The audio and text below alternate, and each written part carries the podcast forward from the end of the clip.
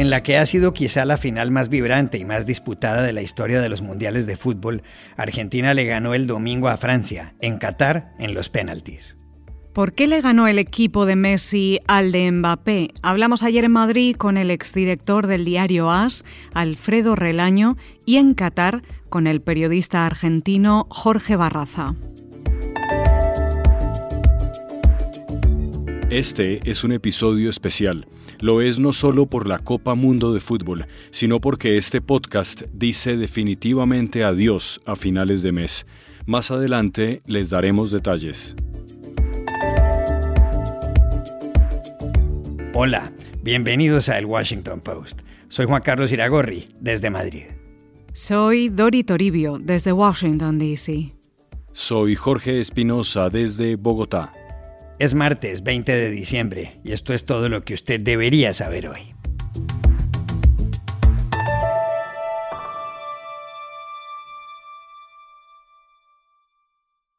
El domingo, en el estadio de Lusail en Qatar, se jugó quizá la final más disputada y más emocionante de la historia de los mundiales de fútbol.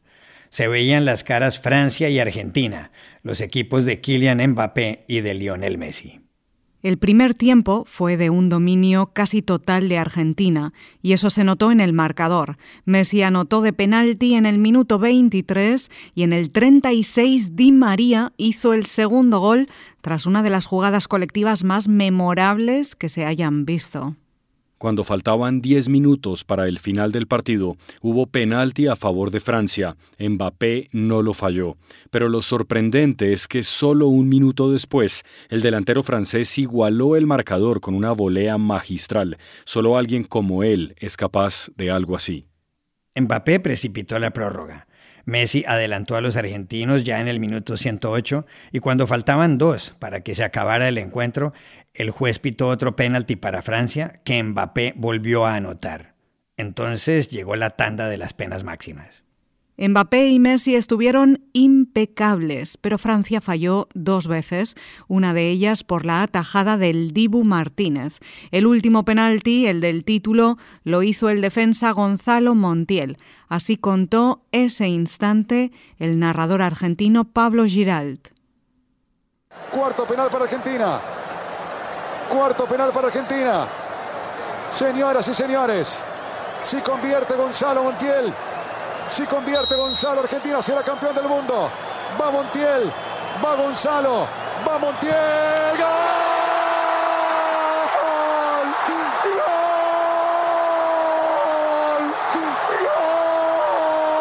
¡Somos campeones del mundo! ¡Somos campeones! ¡Somos campeones del mundo! puta madre. Somos campeones del mundo, 36 años. 36 años tuvimos que esperar para que el fútbol no devuelva esta alegría tan grande. Gracias Argentina de mi corazón. Gracias Messi. El fútbol, Leo, te devolvió todo lo que le diste. El fútbol te devolvió todo lo que le diste, Leo. Todo, todo, todo, todo. Sos una leyenda. Dori, en la avenida 9 de Julio, una de las principales de Buenos Aires, eh, donde había miles y miles de personas, el gol se vivió así.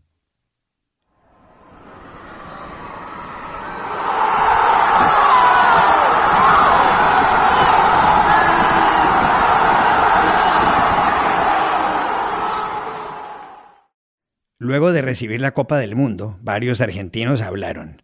Di María, que con 34 años es uno de los veteranos de la selección, dijo varias cosas.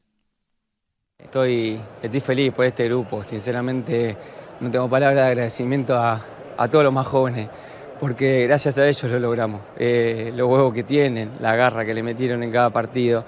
Cuando el primer partido las cosas no salieron, fueron los primeros en dar para adelante. Sinceramente no tengo palabras. Eh, estos jóvenes se comieron al mundo y, lo tienen más que merecido. Messi, que es un año mayor que Di María y que ha obtenido siete veces el balón de oro, también compareció ante la prensa. La verdad que, que no, que, que, iba a haber después de esto. Eh, pude conseguir en nada la Copa América, Mundial, tanto que había luchado durante toda mi carrera, se me dio casi, casi al final pero por otro lado me encanta el fútbol, me encanta lo que hago, eh, lo disfruto y disfruto de estar en la selección, de estar con este grupo y obviamente que quiero, quiero seguir viviendo unos partidos más siendo, siendo campeón del mundo. Otro que habló fue el entrenador argentino Lionel Scaloni, un hombre calmado en el banquillo. Yo sé que eh, uno siempre dice la familia, pero en mi caso, si mi papá me está viendo, creo que sí, y mi mamá, eh, ellos me han, dado una manera de entender, de nunca bajar los brazos y de no ir en contra de nadie, sino darle para adelante siempre. Odio los frutos, pero bueno, lo importante es que cuando no se da, que la gente pueda entender que no solo yo o otro entrenador siempre quiere hacer las cosas bien. Esta Copa del Mundo es la tercera que recibe Argentina. La primera fue como país anfitrión en 1978, con la famosa selección entrenada por César Luis Menotti y con Mario Alberto Kempes en el gol. La segunda fue en México en 1986, con Maradona, el inmenso Maradona, a la cabeza. Más de medio mundo siguió el partido del domingo y no solo por televisión. Según Sandar Pichai, presidente ejecutivo de Google, nunca en los 25 años de historia de la compañía había habido tantas búsquedas como la final de Qatar. ¿Por qué ganó Argentina? Llamamos primero a Madrid a Alfredo Relaño, exdirector y presidente de honor del diario deportivo AS.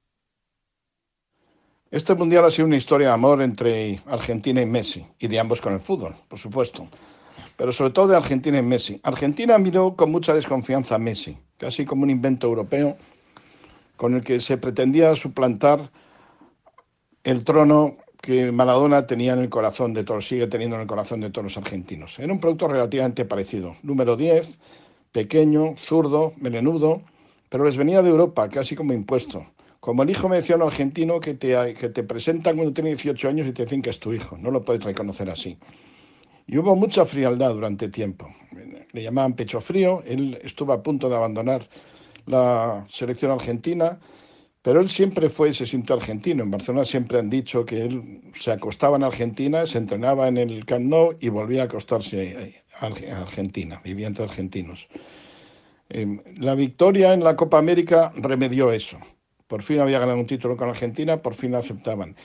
Y él desde entonces ha estado reservando como una obsesión en, su cabeza este título, el, título que le, que le podía, que le permitía por fin darle a Argentina lo que no le había podido dar antes. Y los argentinos a su vez lo deseaban porque así le podían dar el amor que le, que le habían estado negando antes. Fue una historia tardía de amor, una historia un poco retrasada en la cual cuando por fin las dos partes se encuentran se han entregado todo lo que se debían. Con esa fuerza era imposible que Argentina no ganara este mundial.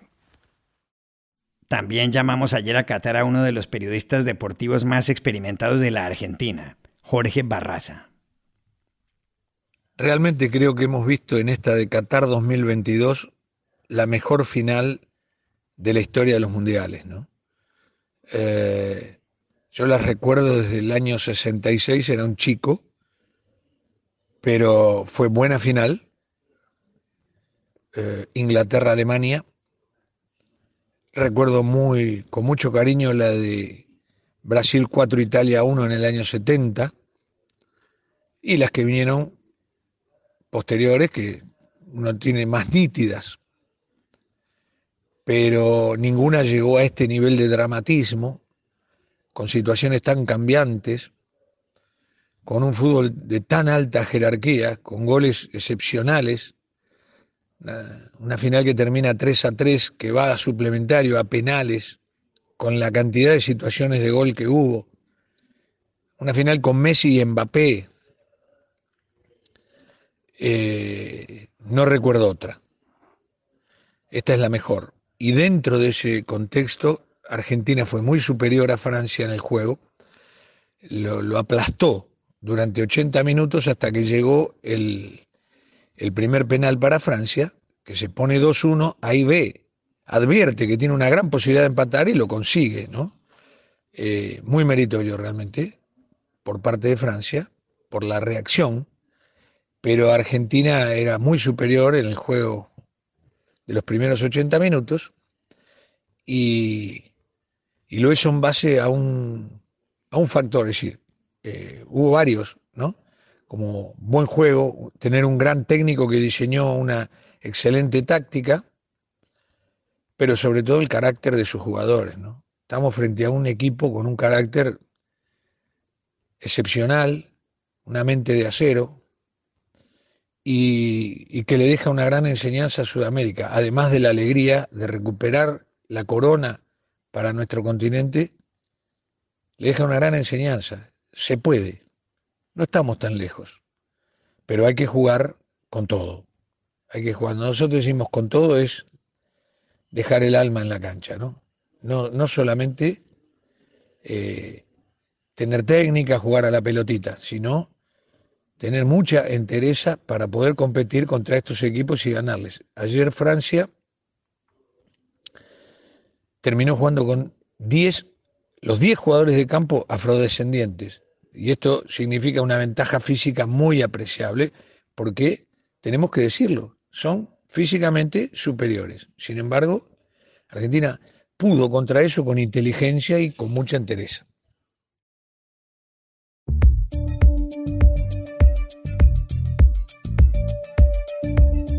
Y estas son otras cosas que usted también debería saber hoy.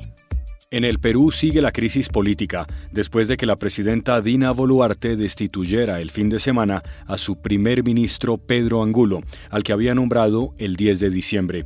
Boluarte había asumido el mando solo tres días antes, cuando el Congreso retiró del cargo al presidente Pedro Castillo por tratar de dar un golpe de Estado. Ella era la vicepresidenta.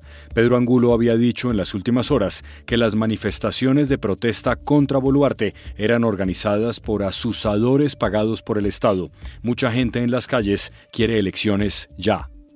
En Estados Unidos, el comité de la Cámara de Representantes que investiga el asalto al Capitolio del 6 de enero de 2021 recomendó ayer al Departamento de Justicia que presente cargos contra el expresidente Donald Trump por cuatro delitos. Incitación de una insurrección, obstrucción de un procedimiento oficial del Congreso, conspiración para defraudar al gobierno y conspiración para hacer una declaración falsa. La conclusión del comité, que está compuesto por siete demócratas y dos republicanos no tiene validez judicial, pero sí un gran peso simbólico. Nunca el Congreso había recomendado procesar a un expresidente.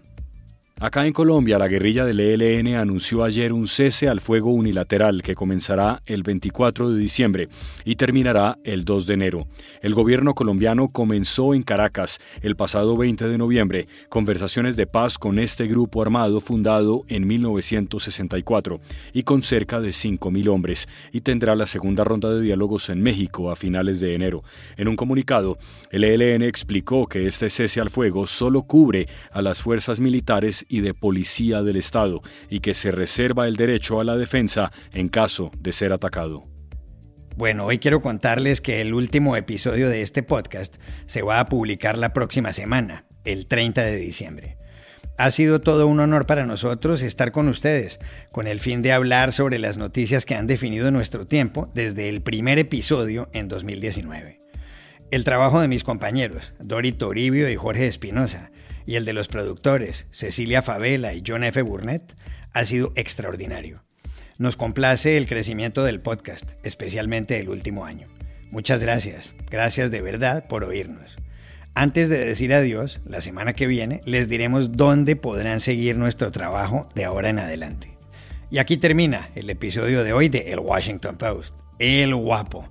En la producción estuvo Cecilia Favela. Por favor, cuídense mucho. Chao, hasta la próxima.